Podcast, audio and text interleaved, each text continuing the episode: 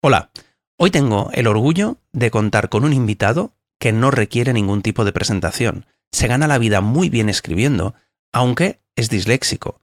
No se dedica a ligar, pero de ligar sabe un rato. Basta que te diga que en la portada de su segundo libro, el más reciente, pone escribo para follar. Y el resto, mejor que nos lo cuente él. Hola Isra, buenos días. ¿Qué tal, Héctor? Muy buenas. Empiezo, empiezo por tu libro. Que sepas, ya te lo dije esto en persona, eh, la primera vez que nos vimos, que no te acordarás de eso, evidentemente, porque era, era, un, día, era un día muy especial, que yo no habría tenido cojones de, de, mm. poner eso en, en, la portada de un libro. ¿Cómo, ¿Cómo se te ocurrió a ti poner escribo para follar en la mm. portada de un libro? Bueno, antes de nada, gracias eh, Héctor, lo primero por invitarme. Estoy encantado de estar aquí charlando contigo. Eh, bueno, se, me ocurre eh, simplemente porque creo que es una verdad. que en mi caso era así. Yo cuando tenía 15 años intento aprender a tocar la guitarra y adquirir cierta popularidad en mi barrio para follar.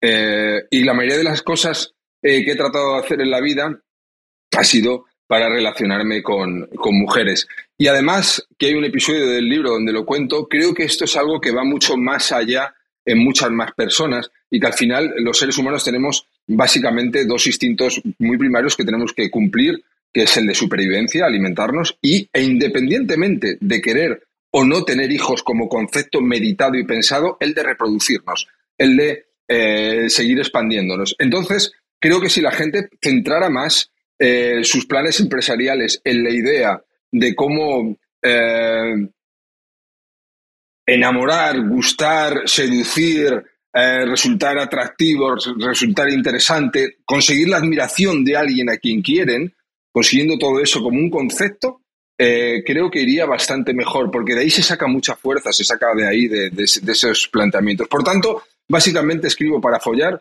y lo cuento en el libro porque es la verdad. Vale. De, hecho, eh, en, ese segundo libro hay un momento en el que lo dices. Que pues, cuando eras jovencito, igual no tenías 15 años, tenías un poquito más, pero bueno, dices, yo lo único que quería era follar con alguna chica del barrio.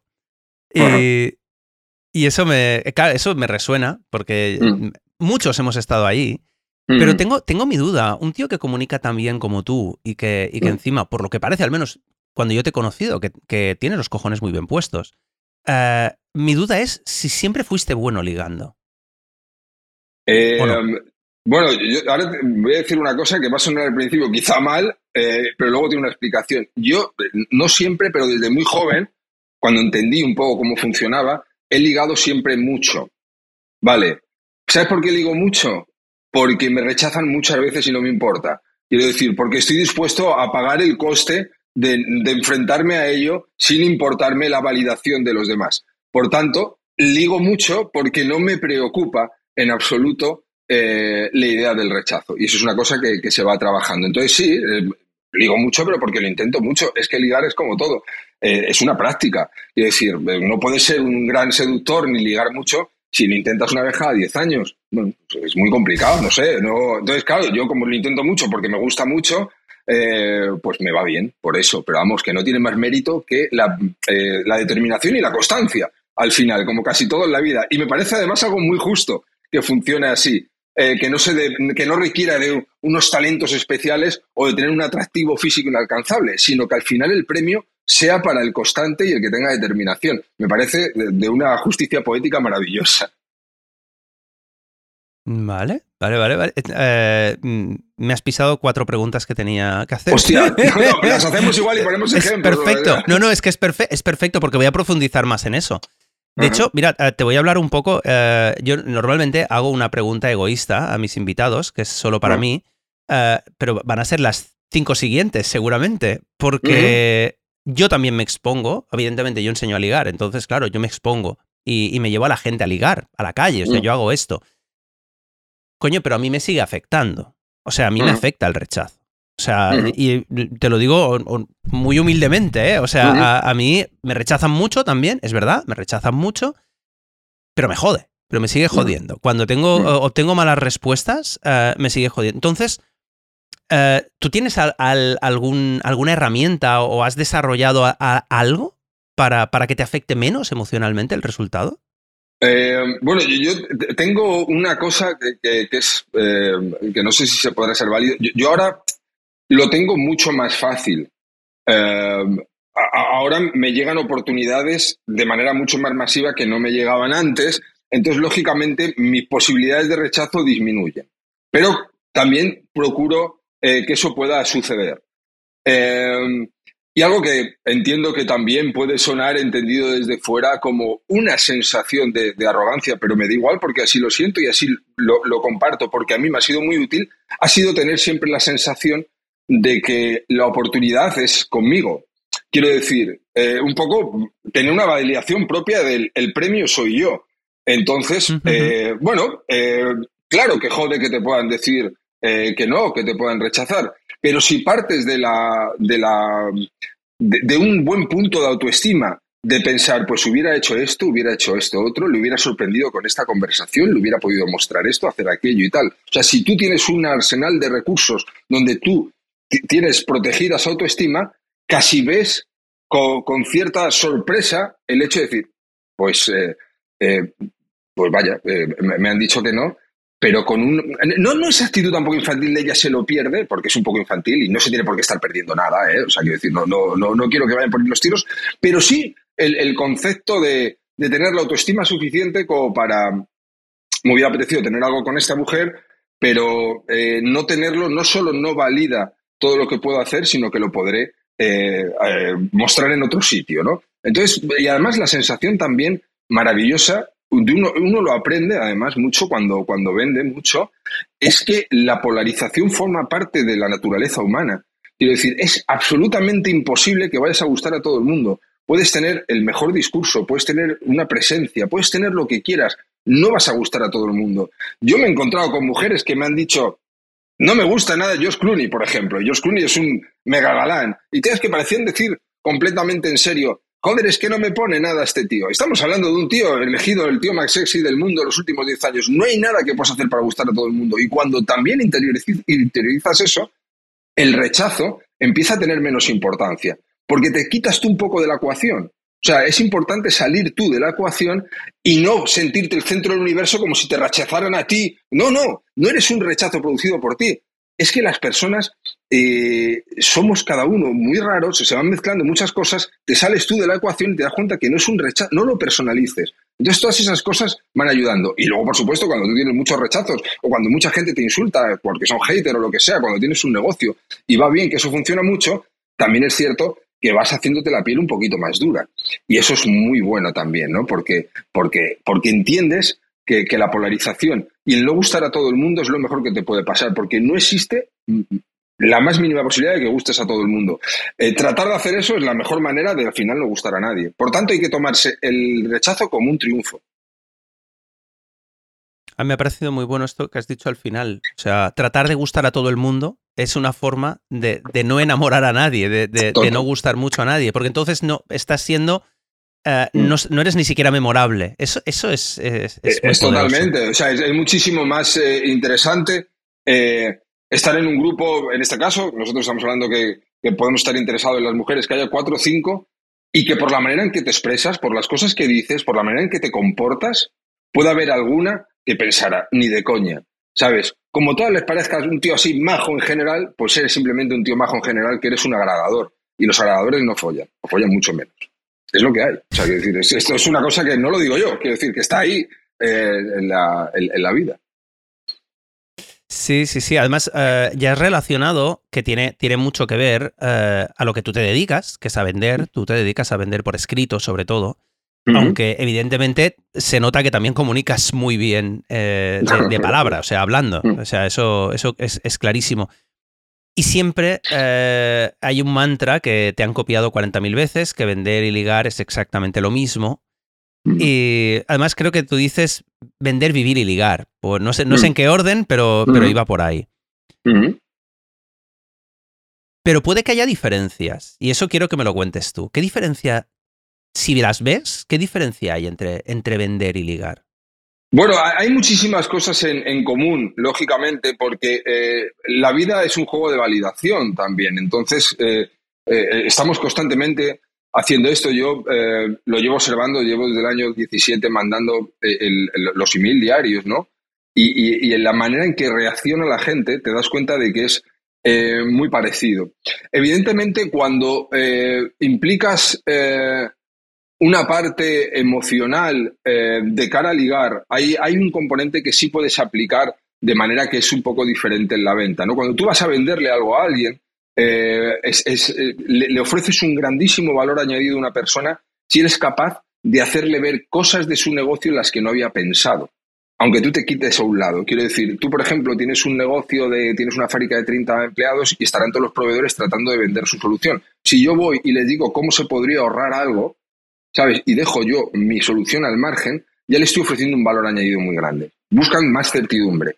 Evidentemente, en las relaciones humanas hay algo eh, que es la aventura, que es el desconocimiento absoluto, que es eh, esa incertidumbre, que podemos jugar con ello a nuestro favor a la hora de ligar, que para la venta tienes que tener más cuidado cómo lo aplicas. Pero hay muchísimos puntísimos, muchos puntos en común. Eh, lo que sabemos todos, que se habla de muchas, en muchas ocasiones de no mostrar necesidad. Eh, y sobre todo, hay algo súper importante, es no buscar la aprobación de los demás. Cuando tú no, no buscas la aprobación de los demás, automáticamente, automáticamente, esto es real, te conviertes en una persona más carismática. Luego hay muchas más cosas que puedes hacer, que tú bien sabes eh, y bien eh, enseñas a la gente que, está contigo, ¿no? Cómo poder eh, transmitir y, tener toda esa seguridad. Pero hay una que es muy básica que podemos hacer todos. Cualquier persona que esté escuchándonos ahora que puede realmente empezar a hacerlo es si tú te levantas y empiezas a trabajar en la idea de no buscar la aprobación de los demás en las cosas que pienses, en las cosas que digas, en cómo quieres actuar, automáticamente empiezas a ser cada vez más carismático.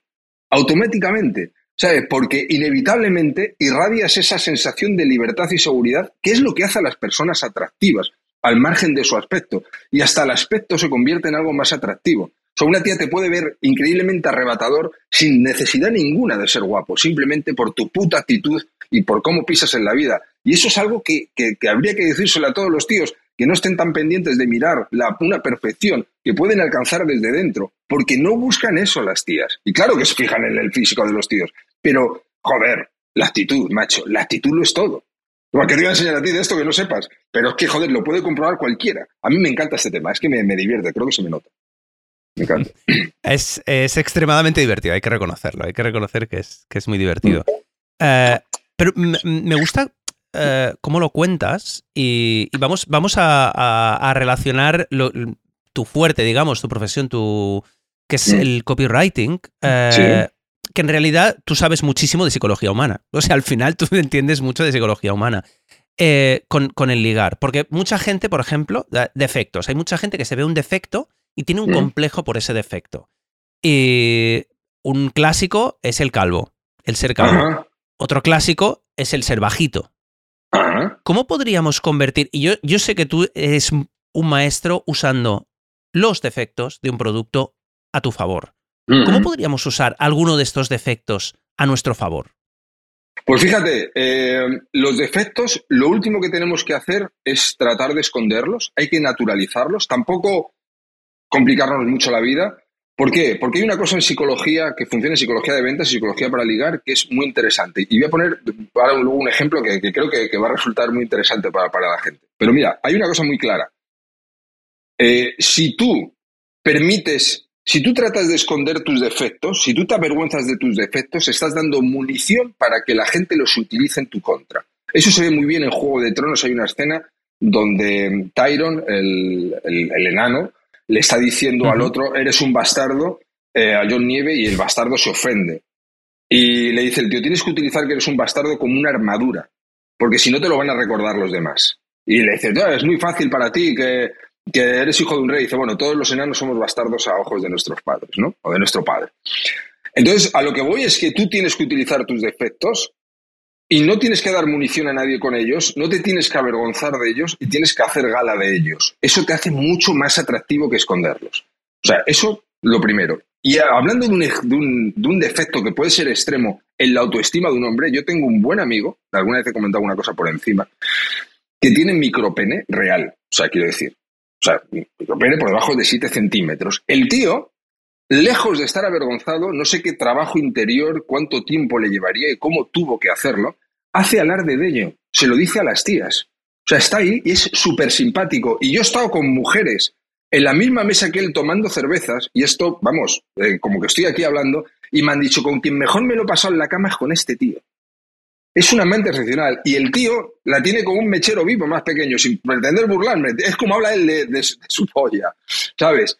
O sea, fíjate, un defecto mucho peor que ser calvo bajito, el, ser un, micro, un micropene de verdad. Porque luego muchas veces se piensa eh, tal, porque tenemos eh, ideas de comparativas y, y, cosas así que no son ciertas. Esto es algo diagnosticado, algo real, algo que podría acomplejar mucho. Entonces él hace ese defecto su virtud, lo comenta y, lo enseña y lo dice y las mujeres se interesan, joder, qué tío, qué seguridad tiene este tío, que va contando esto así y muestran un interés, están con él y luego el tío ha sabido luego buscarse la vida lo suficientemente bien como para hacer de ese defecto una virtud para ligar y una virtud para ser un buen amante.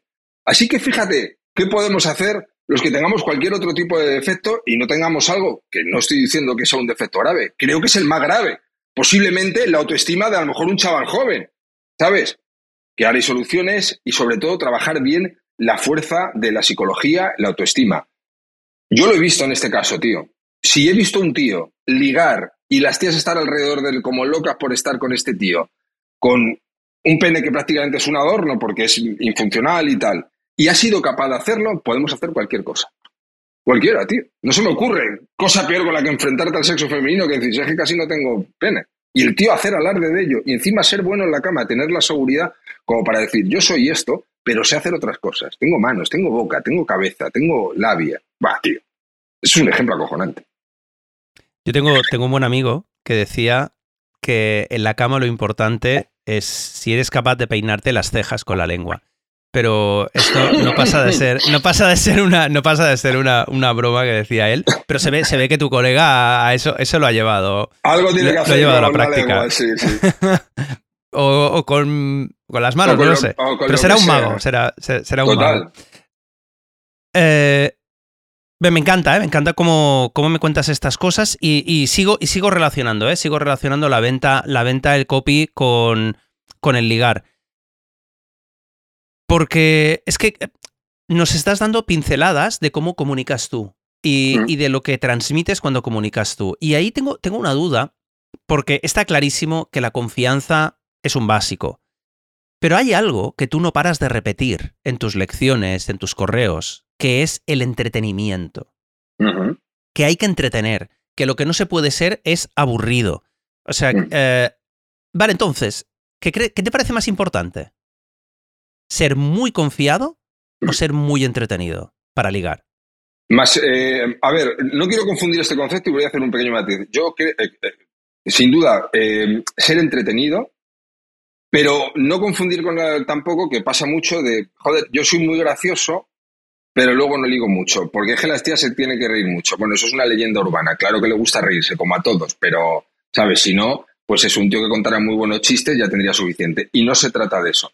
La confianza es algo que les va a gustar, pero si eres un tío confiado, pero resultas aburrido, es complicado. Pero ¿qué pasa? Que un tío confiado es difícil que sea aburrido. Puede resultarte un gilipollas, o no, no tiene por qué. Pero un tío que es confiado eh, tiene las suficientes experiencias vitales, le ocurren las suficientes cosas como para que es difícil que sea un tío plano. Es complicado. O sea, una persona que es confiada normalmente tiene un tipo de vida y se relaciona de una manera que es interesante. Ahora, el entretenimiento es básico.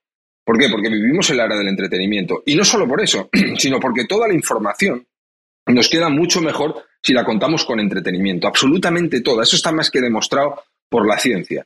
Eh, tú te coges un libro de texto donde solo sean esquemas y características y no se te queda ni la mitad de la lección que si te viene alguien y te lo cuenta con una buena historia.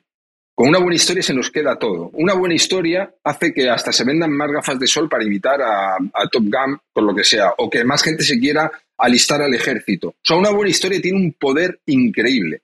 Entonces, por supuesto, yo lo que podría decir a cualquiera es, no tienes por qué ser gracioso. O sea, yo no soy un tío que me siente por ahí delante y me lía a contar chistes. O sea, hay gente que lo hace mucho mejor que yo y, no me planteo algo así. No tienes por qué ser gracioso, pero es muy importante no ser aburrido. O sea, puedes ser una persona seria y ser una persona entretenida. Es muy importante eso, no, no aburrir, porque, joder, eh, el aburrimiento nos hace desconectar. Tú a lo mejor estás hablando con un profesional, esto yo lo he visto muchas veces en mi profesión, que es muy bueno haciendo algo, pero comunica tan mal y es tan plano y es tan aburrido que, es prácticamente incapaz de vender. ¿Por qué? Porque el aburrimiento hace que desconectes. Cuando tú te están contando algo y no te está resultando entretenido o interesante para tus, para eso, para tus propios intereses, desconectas. Por tanto, cuando nosotros vamos a ligar, tenemos que tener en cuenta que no podemos ser un coñazo y no ser unas plañideras tampoco, ni unos lloricas. Hay mil cosas que podemos hacer, pero, pero aburrido no podemos ser. bueno, de todas formas, ya una plañidera, un tío que, que lloriquea, ya no está demostrando confianza. Ya no está demostrando confianza. ya, no sería ni una cosa ni otra. Ya, ya. Pero eso sucede. Yo lo digo porque ah. eso sucede. ¿eh? Cuando, cuando enseño a, a, los tíos a hablar con más relevancia emocional, digo, no, no, es que no tienes que ser tan plano. Más, ah. más desde ti, desde tus emociones, de tu experiencia. Entonces empiezan a decir, entonces empiezan a ir a las tías a decirle, no, porque yo tengo muchos problemas, con las mujeres no me va bien, no tengo salud, tal. Claro, tampoco es eso. Está bien la relevancia emocional, pero en positivo. Claro, en positivo y, además incluso me atrevo a decir algo tan básico como eh, incluso los cambios de tono. O sea, quiero decir, que en la narrativa no, no, no puedes estar hablando con un tono así y estar ahí, porque no. O sea, quiero decir, tienes que meter énfasis a palabras, tienes que darle importancia a determinadas cosas y consigues elevar la atención de la gente. Eh, claro, si tú vas y te acercas a una tía, a ver, si eres muy bueno y lo haces con mucha gracia, acercarte a una desconocida y empezar a contar todas tus desgracias de que eras niño, pues a lo mejor consigues hasta que se ría. Ahora, como lo estés haciendo en serio, se va para el otro lado y no la podemos culpar, macho, no la podemos culpar. es lo mínimo. No es, nada atractivo eso. Cuando lo he visto yo, no es nada atractivo, de verdad. Y has dicho algo muy interesante que has dicho, no, es que si eres muy, muy atrevido y tal, igual le pareces un gilipollas. Bueno, eh, yo he visto tías que te dicen, este tío es un gilipollas, pero se lo follan igual. No, por supuesto. Eso, joder, es, una aclaración. Me alegra que lo hayas dicho porque no quisiera que estuviera así. Las tías follan con grandes gilipollas. Las tías muchas veces follan con el más gilipollas de todos, porque les gusta ese gilipollas arrogante. No digo que tengas que serlo, no digo que tengas que fingirlo, pero desde luego que no te corte el hecho de que, de que pueda parecer, no, no, no me voy a pasar así un poco y tal, un perfil bajo. El perfil bajo no es atractivo. Tú tienes que tener tu propia personalidad y ser un poco lo que eres, pero desde luego con la sensación esa de, ir con, seguridad. Y, y, y de decir, este es un gilipollas, y no solo follar con él, sino engancharse con él, bueno, eso es el pan nuestro de cada día, lógicamente. Tal cual, tal cual. Y ahora tengo una, una pregunta, esta es, es, sobre técnica contra producto, ¿no? Y, tiene que ver con vender y con ligar, porque esto, esto te lo habrán preguntado mil veces. Eh, la idea es un producto mediocre con un buen copy, se vende y ahora te lo llevo a ah. ligar. Y mm. un tío, un tío, digamos, que no sea ni guapo, ni rico, ni tal, con buena técnica para ligar, ¿ligaría? Muchísimo. Pero estoy convencido que ligaría más que el guapo sin técnica. Y lo he visto además. O sea, yo eso lo he visto y lo he visto en amigos. Y he visto a tíos eh, haciendo esto y, y sin lugar a dudas, o sea, sin lugar a dudas. Mira, es más importante cómo lo vendes que lo que vendes. Para todo. Para todo. Que luego tú das un buen producto, pues ya cojonudo. O sea, si tú lo vendes muy bien y luego entregas algo de calidad, pues ya perfecto. Si tú te vendes bien y luego en las distancias cortas, pues eres un tío majo que realmente pueda ser un hombre interesante para esa mujer y, no un gilipollas al que tenga que descubrir la mañana siguiente, pues mejor. Pero cómo te vendes es más importante. Está claro. O sea, quiero decir, para mí es que no hay ninguna duda eh, de que es más importante cómo te vendes, aunque el producto, como tú dices en este caso, pongamos un tipo totalmente medio en cuanto a su atractivo físico, eh, venderse bien, una buena actitud, eh, sin lugar a dudas. Y sobre todo centrarse en cosas que, que ahora muchas veces nos quieren, bueno, colocar en que cualquier actitud masculina es poco menos que tóxica, eso es una mierda de secta. Un tío tiene que desarrollar sus cosas, eh, su masculinidad, porque es atractivo eso. O sea, me atrevo a decir que ahora mismo una persona que desarrolle su masculinidad sin complejos ya folla, simplemente por eso, ¿sabes? Pero tiene que aprender a desarrollarla y no tener miedo a eso, porque hay muchas mujeres ahí fuera que están demandando eso y menos tíos que, que parejan su abuela. Es que eso es así. Sí, de hecho te diría que pocas chicas realmente desean a un tío que parezca a su abuela. No, no, claro, sí, desde luego que sí. o sea, si podemos... Eh, ya que te has metido, ya que te has metido, ¿podemos, ¿podemos hacer un, poco un listado de, esas características masculinas que ahora la gente no se atreve a, a, sacar o que parece que están proscritas? Por ejemplo, eh, por ejemplo, eh, digo yo, o sea, mm. esta, esta es una clásica que, por la que me cancelarían directamente, la insistencia la mm. insistencia. O sea, mm. esta es de esas, de esas que, la gente dice, no, no, es que eh, mm, ya lo sabes, no, no es no, vale, pues es que no es exactamente así. o sea, tú le escribes hoy a una chica y le dices, oye, quedamos, no, no puedo. Le escribes la semana que viene y es posible que te diga, ah, pues sí, pues sí. Claro, claro, es que hay que naturalizar las cosas y no, no, no estar regidos por, por un, pues ya te digo, por, por determinados eh, eh, movimientos que, que, me parecen hasta sectarios. Eh, el tema, por supuesto, eh, la existencia eh, no es, y no hay que confundir, es como cuando yo digo muchas veces, los hombres y las mujeres no somos iguales. Iguales, que no somos iguales, que seamos diferentes, no significa menor o menor, o sea, eso lo entenderá tu mente enferma. Yo cuando digo diferente no estoy diciendo que tú seas menos, digo que si eres una tía eres diferente a mí que soy un tío. O sea, tu sexualidad es una, la mía es otra, somos diferentes, solo un enfermo o un idiota puede asociar esto a que yo estoy diciendo que yo sea mejor que tú, o peor. No, no, no, estoy diciendo Piensa que estamos en un mundo, estamos en un mundo en el que mm. los políticos no se atreven a definir lo que es una mujer. Claro, quiero decir, esto es, algo, tan simple, algo tan simple como decir, no, es una hembra humana adulta, punto. Claro, o sea, no, no, no hay. Y todo lo demás son excepciones que pueden existir, pero ya está. Mm. Pero tú imagínate, hemos llegado a un punto de, como sociedad en el que no nos atrevemos a definir que, es, que es una mujer. Yo, desde luego, si yo fuera mujer, estaría extraordinariamente ofendida con los movimientos feministas estos actuales, porque las tratan como si fueran idiotas. Y, yo he conocido mm, muchas mujeres cada vez más que no se sienten nada identificada con esa idiotez, que no la representa y no son mongolitas. Es que parece que, son víctimas y son eh, necesitan esa tutela por parte de simplemente de una panda de, políticos que lo que quieren es enfrentar a la gente. Exacto. No son menores de edad, no son niñas, no son de porcelana.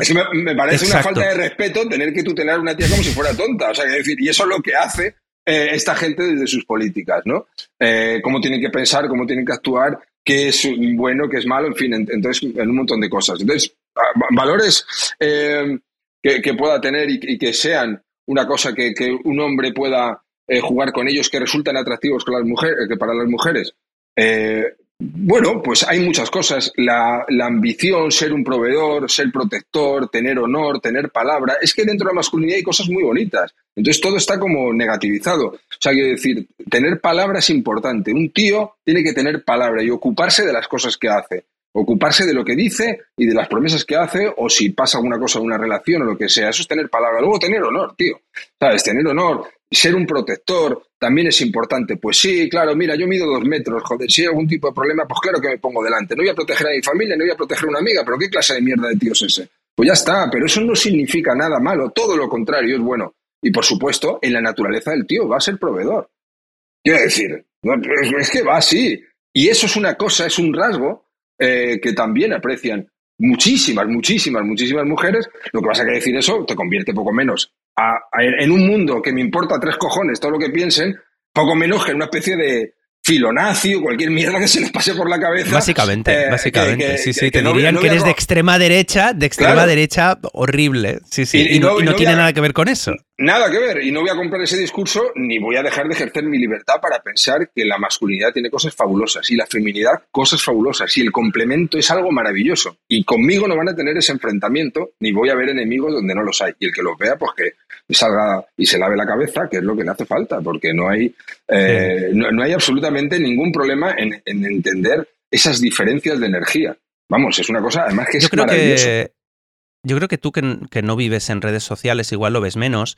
Esto mm. se ve mucho en las redes sociales, en la tele, pero cuando salimos mm. al mundo real, en mm. realidad no vemos un problema de, mujeres ofendidas ni de, ni de, ni, de, hombres que acosan a las mujeres constantemente, ni, que, ni que las maltratan. O sea, eh, el mundo real, la verdad, afortunadamente, es, es bastante más eh, normal que todas esas ideas absurdas. Llevas toda la razón. Yo ya te digo, me, tengo la oportunidad de, de, bueno, de conocer gente muy diversa, eh, estar muchas veces pues charlando con amigas, estando por ahí. Y es verdad que me encuentro gente en ese sentido totalmente normal. No ve a los hombres como enemigos. Eh, no confunden ser una persona insistente porque te gusta una persona con ser un acosador. Eh, ni confunden las cosas, ni confunden la masculinidad con algo por lo que tengamos que pedir perdón o por lo que tengamos que avergonzarnos. Un hombre no tiene por qué avergonzarse por el hecho de ser un hombre. El hombre que se comporte como un mierda y haga cosas terribles a una mujer es el que se tiene que avergonzar. No, pero eso no tiene nada que ver con la masculinidad. Por tanto, ese discurso que se lo queden los tarados. Está claro, está claro. Vuelvo, vuelvo a algo que has dicho al, principio, que me lo he quedado, ¿eh? que, me, lo he quedado enseguida cuando has, has, explicado que, claro, ahora es un tío muy conocido, Ah, evidentemente te sigue muchísima gente, has vendido muchos libros, muchos cursos, en tu, en tu mentoría hay muchísima gente, en tu membresía. ¿Cuánta gente hay aproximadamente ahora? Pues estamos, estamos cerca de los 2.000 eh, mensuales. Eh, sí, imagínate. Pues, pues eh, encima, ya sé, no voy a destriparlo, pero sé, sé, que vas a sacar otra línea de negocio dentro de un tiempo, ya me he escuchado tu audio. Podemos hablarlo si quieres, pero vamos, si no, cuando quieras. Sí, sí, sí. Voy a sacar una cosa en breve. Ya, saldrá, ya saldrá. Vale, vale. No, quiero hacer, no, quiero hacer esa palabra que no te gusta, no quiero hacer spoilers. Pues, eh, pero has dicho, has dicho que, claro, a raíz de todo este éxito, tú tienes muchas más, eh, muchas más opciones ahora y entonces estás menos expuesto al, rechazo. Y, quiero, quiero ir a eso. Quiero ir al tema de la marca personal, porque tú ahora ya eres una marca personal. O sea, ya tienes una marca personal muy poderosa. Y ahí, y ahí me gustaría saber el, momento. En el momento, a ver, si, lo hay, ¿eh? el momento en el que dejas de vender tanto por el producto como por la marca. ¿Tú lo notaste eh, esto? ¿Lo has notado? Yo siempre he trabajado mucho en la idea, yo siempre he pensado, sigo pensando, que somos todos una marca personal, otra cosa es que la trabajemos más o menos. Entonces, ante esa idea, eh, trabajar, ¿no? Entonces, yo sí que he llegado a un punto en mi carrera donde es cierto, y me lo dicen muchas personas, ¿no? Si sacas mañana camisetas o tazas o bolis, te los voy a comprar también, ¿no? Un poco esa sensación. Eh, es, un proceso que va poco a poco, es un proceso que todos podemos trabajar. Entonces no sabría decirte en un punto en concreto, hay algo que ha ayudado mucho, yo por ejemplo llevaba cinco años de carrera en esto, cuando saco en 2022, porque empecé en 2017, 2022 un libro, ¿no? Con una editorial muy potente y tal. Eso dispara una sensación de, ser mucho más conocido y que te coloca en otro tal porque tienes una novela y no sé qué y tal, estilo otro.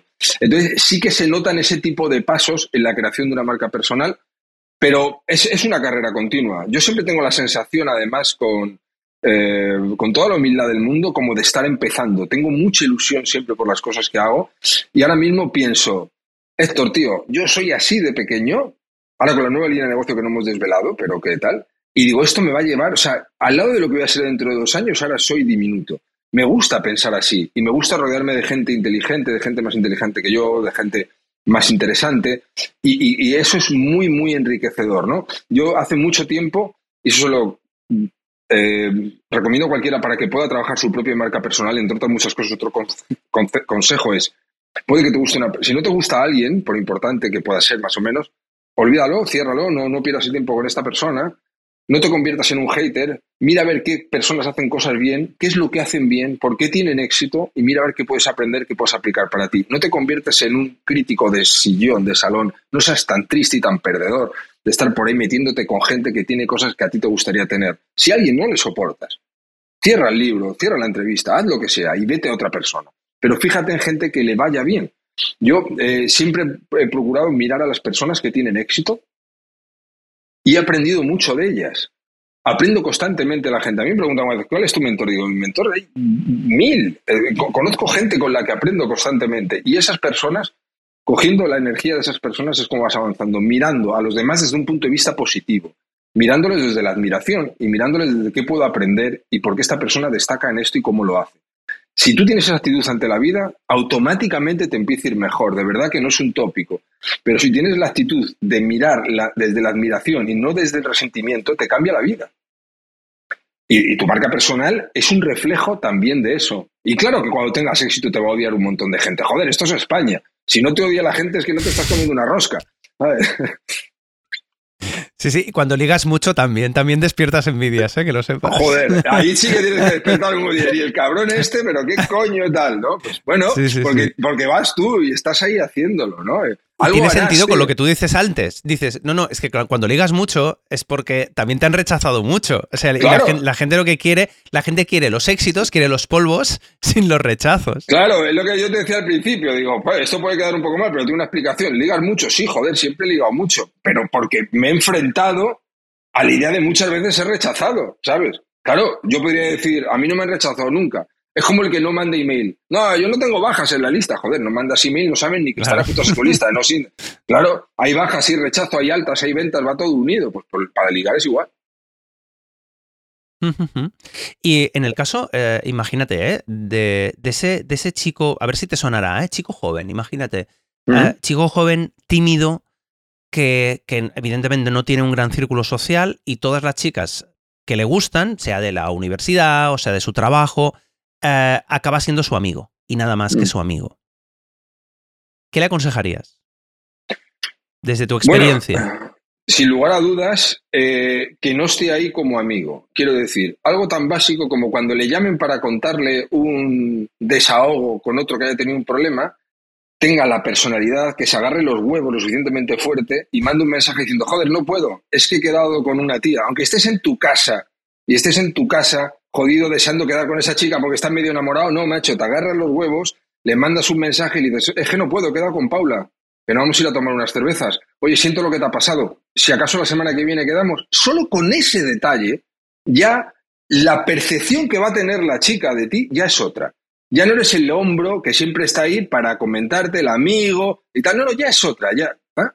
No se viene conmigo a que le cuente mis penas y se va con otra tía a tomar cervezas. Esto tan básico funciona. Yo me acuerdo con un tío que estábamos hablando, teníamos la misma edad, pero esto fue hace unos años, em, y estaba enamorado mogollón de una chavala y tal, que, vivía en su pueblo y, nada, pues la tía pasaba de él. Y él era su amigo, estaba en la zona de amigo. Entonces, había quedado para ver un partido, de, era de, la, de, la, Copa de Europa, del Real Madrid, porque él era muy futbolero y, y bueno, nos juntamos a tomar cervezas y tal. Y la tía le mandaba mensajes sabiendo que él había quedado para ver el partido con los amigos y le veo que está contestando. Y le digo, pero no puede ser, Dani se llamaba, no puede ser tan gilipollas, Dani. Quiero decir, ella sabe que estás con amigos viendo un partido. Tienes que ignorarlo, es el primer paso. Pero ¿qué clase de, calzonazos pagafantas está respondiendo cuando está en un plan de colegas que ella sabe que estás en un plan de colegas? Pues yo lo que le recomendaría es algo tan básico como eso, que soy su amigo, los cojones. Cuando venga con alguna cosa, tú simplemente, pues dices, es que tengo otro plan con esto. Haz eso dos o tres veces. No digo que te la vayas a ligar, pero su percepción de ti va a empezar a cambiar. Va a empezar a cambiar. Y tu actitud va a empezar a cambiar también. O sea, tú mismo vas a empezar a interiorizar, no estoy aquí simplemente para ser el tímido amigo que me ven como el inofensivo. No, que vean que tengo ganas de follar y que si no, voy a ir a follar con otras. Es importante que sea así. Ellas no tienen ningún problema en hacerlo y hacen muy bien. Joder, hazlo tú también. Yo es lo que le diría, básicamente. Es muy bueno. Es muy bueno. Eh, si, si ahora, imagínate, ¿eh? Imagínate que me lo voy a imaginar yo y me hace mucha ilusión. Imagínate que estuviéramos tú y yo en un bar, eh, tomando unas cervezas también. Eh, te voy a admitir que no me gusta la cerveza, pero, pero tú te la has puesto mal, te la has puesto mal por mí. me, tomo, me, tomo, mi refresco, mi copa. Y, y, vemos, y vemos unas chicas con las que queremos hablar. ¿Cuál, ¿Cuál es tu forma preferida? De, ¿Cuál sería tu forma preferida de, ir y hablar con ellas? De empezar esa conversación. Si, estuviera en esa situación contigo, cosa que también estaré encantado, que espero que lo podamos hacer muy pronto, tío, te voy a dar una respuesta muy sencilla. Te diría, Héctor, ve tú, tío. Es decir, tú sabes allá ni de coña. Yo estoy contigo tomando una cerveza y digo, no, tío, vas tú y yo voy a tu lado y te sigo el rollo. Que decir, hay que saber jugar tus bandas. Si yo sí estoy contigo, vas tú por delante. Eso lo tengo clarísimo. O sea, eso es lo que haría. Así que nada, cuando quieran nos vamos a tomar una cerveza y yo pues acompaño, ¿sabes? Vale, vale, vale. Vale, vale, pues venga, vamos al copywriting. entonces, entonces, como esta, como aquí no entras, como aquí entras, mm. vamos al copywriting, que ese es tu terreno, mm. venga. Mm. Eh, pero oye, que yo, encantado, encantado de abrir por ti, ¿eh? Estaría encantado porque me lo pasaría de puta madre. ¿eh? Si, no estuviera contigo, eh, que sin lugar a dudas, si lo digo en serio, o sea, lo, tendrías que hacer tú. Yo solo voy estar ahí para aprender. Si, si, si no estuviera contigo, hay una cosa que, que a mí siempre me, me, ha funcionado bastante bien, que es la sensación un poco como de estar marchándote, ¿no? O sea, dejas algún tipo de un poco de conversación, no, no, no, no invadir. Cuando tú invades de repente, puede provocar un rechazo que no necesariamente puede provocar si tienes la actitud de estar marchándote. Yo eso lo, lo escuché en el FBI.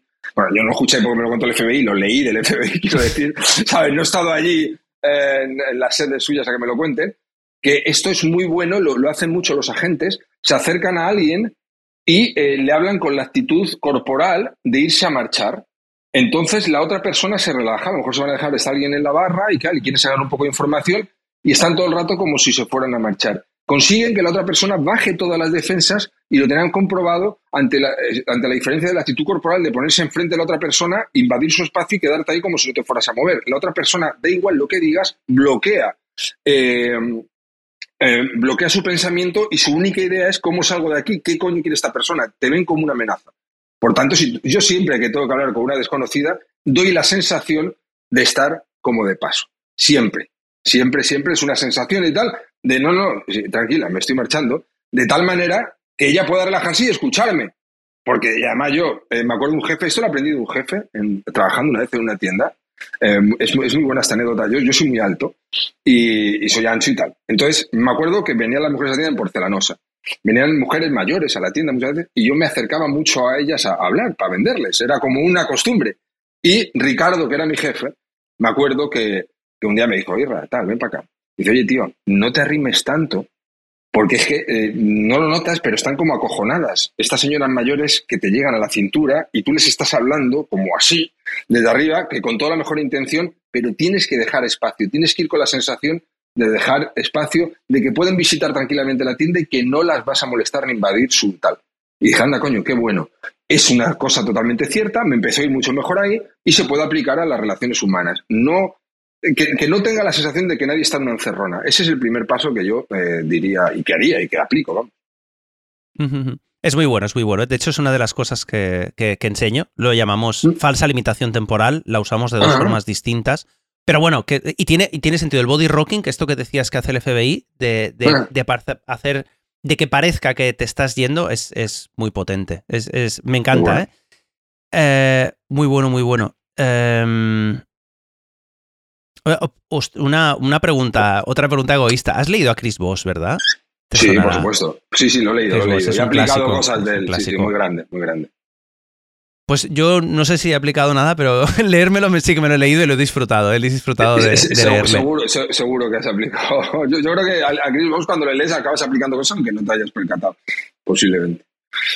Pues eh, me iba a ir igualmente al, al tema escrito, porque ya que, te, ya que, te, tengo aquí, es que es inevitable preguntarte a ti, que eres un maestro con las palabras, eh, ¿qué crees que podríamos eh, hacer para, para hacer un buen perfil en Tinder o en otra, o en otra aplicación para ligar. Algo que no estén haciendo normalmente los tíos. Vale, la, mayoría de los tíos venden fatal y se venden ellos mismos también fatal. Quiero decir, suelen poner su mejor pose de guaperas o de gimnasio y una serie de tópicos terriblemente aburridos sobre que son muy amigos de sus amigos, que les gustan los animales y viajar. Oye, cuéntame algo más interesante, tío, que esto es un coñazo. Yo me acuerdo que cuando salió Metic, eh, creo que fue cuando salió, yo, yo la descubrí hace unos cuantos años, ligué mucho eh, mandando contactos. Yo me acuerdo y aposté con un amigo, nos apostamos eh, entrar, creo que costaba 29 euros al mes y podías tener acceso a poder comunicarte con, con chicas. Y me respondían un montón de chicas a mensajes, ahora te cuento, eh, y chicas que a lo mejor recibían 500 solicitudes al día. Destacaba y diciendo dos cosas muy, muy concretas. Yo me acuerdo que, por ejemplo, no ponía nunca foto. Yo nunca ponía foto. Y lo utilizaba como argumento de ventas. Entonces, eh, yo una de las cosas que decía es, mira, yo no sé si soy guapo o si soy feo, pero no me importa porque nunca he tenido problemas para ligar. Y si va a depender de una foto que te tomes conmigo una cerveza no, no me interesa que nos tomemos esa cerveza. A mí me ha gustado tu perfil, me gustaría tomarme esa cerveza, pero si ya va a condicionar esto, ya te digo, digo, además vamos a un sitio público y si te parece un, un tío horrible o un tío súper aburrido, pues tranquilamente y educadamente disimulas aunque te vas al baño y me dejas ahí tirado que pago yo las cervezas. Algo así, más o menos, le comentaba y conseguía un montón de citas sin mandar foto y, y, haciendo todo lo contrario, lo cual es una demostración de que una buena escritura persuasiva o una buena facilidad de palabra consigue grandísimos resultados eh, a la hora de ligar. Yo lo he comprobado, esto es real. O sea, estaban todos los tíos mandando un montón de fotos y además luego me lo contaban ellas. Joder, pues que si un montón de fotos, que si le gustaba viajar, que si elige tú el plan. Yo les proponía el sitio donde ir. O sea, algo tan básico. O sea, a las mujeres eso les gusta. Da igual lo que digan por ahí también. Eso háblalo con cualquier mujer normal y con cualquier hombre normal y equilibrado y te lo va a confirmar. A una mujer le encanta que le digas, vamos a ir a tal sitio aquí y luego vamos tal, sé qué. O sea, tener tú esa iniciativa, les gusta, les relaja, pasan de estar pensando en qué sitio quieren ir, se acaban de conocerte o no, les gusta la idea de que tú tengas un plan, joder. Eso es, forma parte también de una cosa que se tiene que ocupar un tío. No estoy diciendo con esto, sabes, evidentemente que no puede abrir una tía y proponerte un plan y que te mole un huevo y que no lo vayas a hacer. Está claro, no, no saquemos las cosas de quicio, pero en general, en una cita con una chica que acabas de conocer, el, oye, ¿y dónde vamos? O elige tú el sitio, es muy anti, tío, no les mola. Ten iniciativa, elige tú el sitio, propone un plan. Y luego no les mandes Tengo una amiga, mm. perdona, tengo una amiga que a estos tíos los llaman los hombres seta.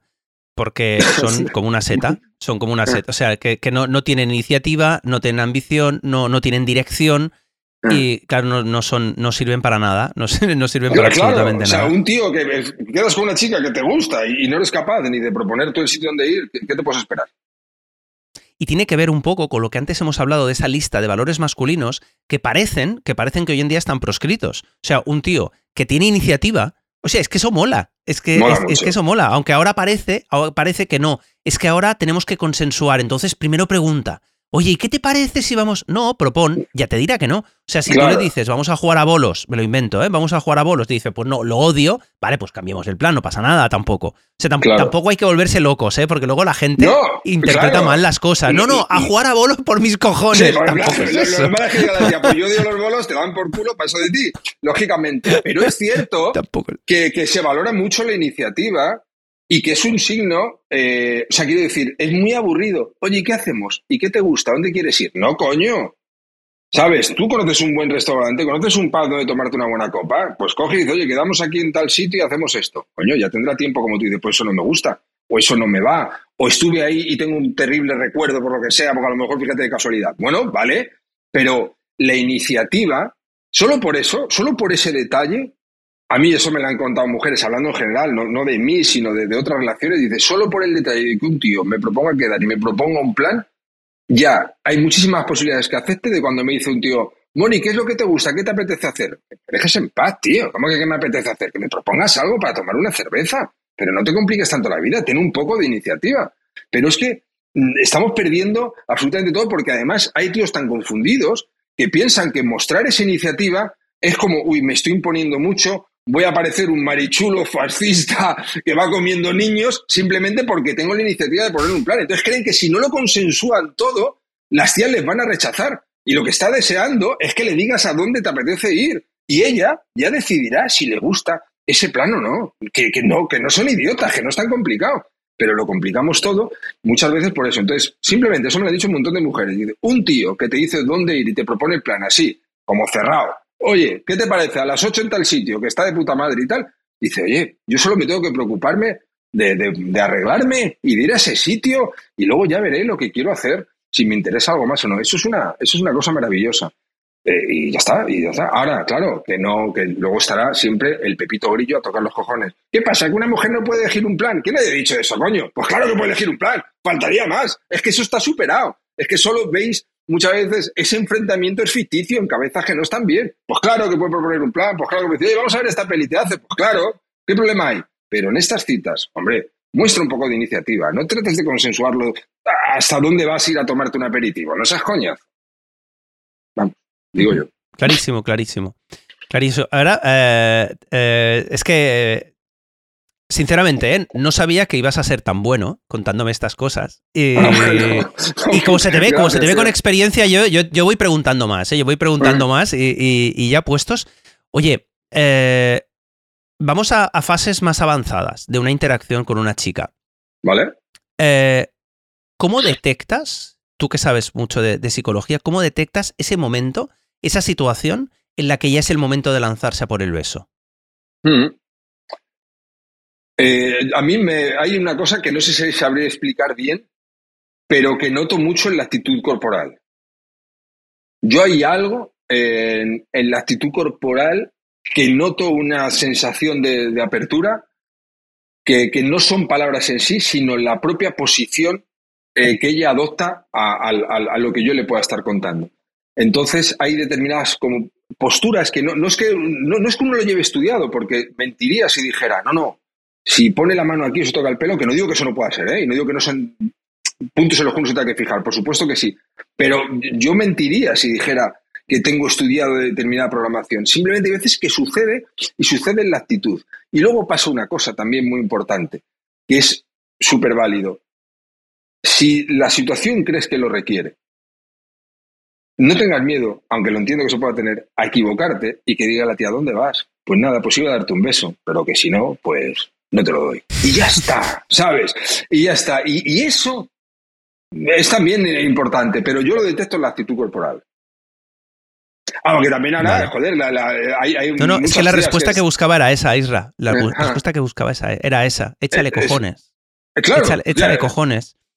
Porque lo peor que puede pasar es que te diga, es que te diga, amigo, ¿a dónde vas? Claro. y además, y, puede salir con y eso a los que ligamos nos ha pasado a todos. Eso nos ha pasado a todos. A mí cuando me ha pasado y le digo, pues iba a darte un beso, pero vamos, que nada, que nos estábamos y ya está. Y, lo tomas con una actitud. Eh. Ahí, ahí luego, esto también pasa mucho, tío que hay tíos que, ante un rechazo de estos es como que se hunden, entonces matan cualquier posibilidad que puedas tener. A ti te habrá pasado 50 veces, porque a mí me ha pasado también.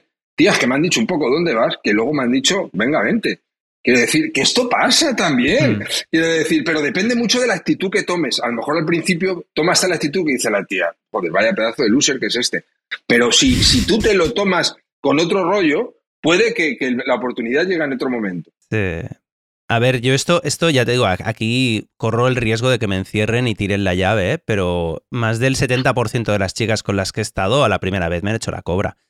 Ah. Incluyendo mi mujer. Incluyendo a mi ah. mujer.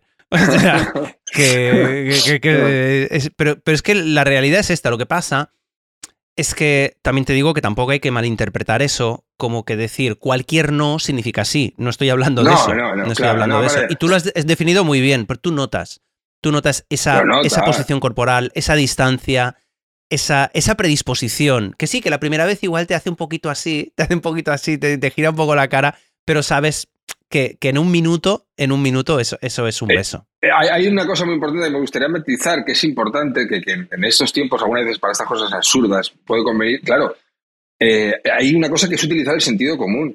hay veces que, que es tan claro que no te falta ni que te digan que no. O sea, que decir, es que no nos tienen que tutelar como si fuéramos tontos. Y el que esté enfermo, pues que pague por lo que tenga que hacer si es que alguna vez hace algo, pero que la gente normal, adulta, equilibrada, el sentido mm. común le vale. Luego otra cosa también muy buena para cerrar un beso es simplemente decir, bueno, ¿qué? ¿No me vas a dar un beso? Esa chorrada a mí me ha, funcionado muchas veces en ese momento, ¿sabes? Eh, que también puede funcionar para alguien que a lo mejor sea más tímido, o sea, tímido. Eh, tímido en el sentido de que decir, te pueden rechazar, evidentemente también, pero no te quedas a lo mejor con la cara de tonto y decir, bueno, pero entonces, ¿cómo funciona esto? ¿Eres tú la que me vas a dar un beso o tal? Porque es que veo aquí que hay como tal. Entonces, esa chorrada, dicho así con naturalidad, también cierra muy bien eso. Y yo lo recomiendo también a alguno, oye, no sabes si lanzarte o no, dile que cuando te va a dar un beso, pregúntale tú a ella. Esta, no la, esta no la he usado, la voy a usar, la voy a usar. Pues es, buena, es buena. He usado otras cosas, he usado otras cosas, pero esta, esta me, gusta, me gusta, Irra.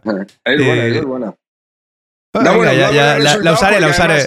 Eh, si la chica le gustas un poco, te va a decir, muchas veces la respuesta es, eh, bésame tú, un poco como un rollo de tal, ya que lo dices.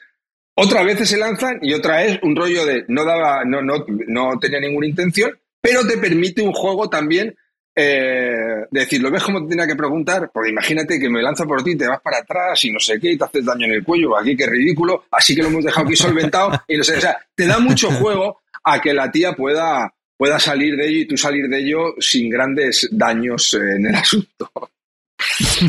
ya me contarás, yo te recomiendo, a mí me gusta esa mucho. Lo probaré, lo probaré. Sabes que mm. a mí, me, a ver, a ti te gusta experimentar con, ah. con, correos, con estrategias de ventas. A mí me gusta experimentar con esto. Con claro. Que luego cuando no me sale bien me jode, ya te lo he dicho al principio, ¿eh? O sea, no te mm. creas, ¿eh? Que, yo, tengo, mm. yo tengo ego en esto, ¿eh? Yo le pongo también un, poquito, un poquito de ego. Pero, pero me gusta, la verdad es que me gusta, me gusta probar estas cosas. Oye, eh, tío, hemos hablado mogollón de cosas, me lo he pasado súper bien, pero es que no hemos hablado nada nada de tu lista de correo. Y es como yo te conocí. Ajá. Entonces, porfa, eh, tu sitio preferido para que te encuentren. Por favor, Sí, yo no, no utilizo redes sociales, eh, no me gustan, así que yo mando un email diario desde hace muchos años y mi lista es motivante.com, es mi web, vamos, pero si buscan Isra Bravo me van a encontrar ahí. Yo mando un email diario y eh, cuento historias eh, relacionadas con, bueno, un poco con la venta, con la vida, con un poco con, con cualquier cosa. Y por supuesto, eh, me gusta mucho advertir, voy a tratar de vender todos los días, de venderte cualquier cosa todos los días. Así que nadie se lleve a sustos o engaños, porque mi trabajo como eh, copywriter, como escritor persuasivo, es tratar de conseguir que, que seducirte y de que me compres cosas. Y, y nada, y bueno, tengo miles de personas ahí de hace muchos años y, y bueno, pues si se quiere unir a miles de personas que están recibiendo ese consejo diario desde el año 2017, pues ahí eh, estará bienvenida. Y además, si alguien se suscribe y me dice, voy de parte de Héctor, tendrá algún detalle concreto. Pero me lo tiene que decir, me tiene que decir, oye, que voy de parte de Héctor. Y algo tendré, porque yo estoy pasando un rato cojonudo, tío. Me lo estoy pasando de la hostia. Lleva las entrevistas súper bien, tío.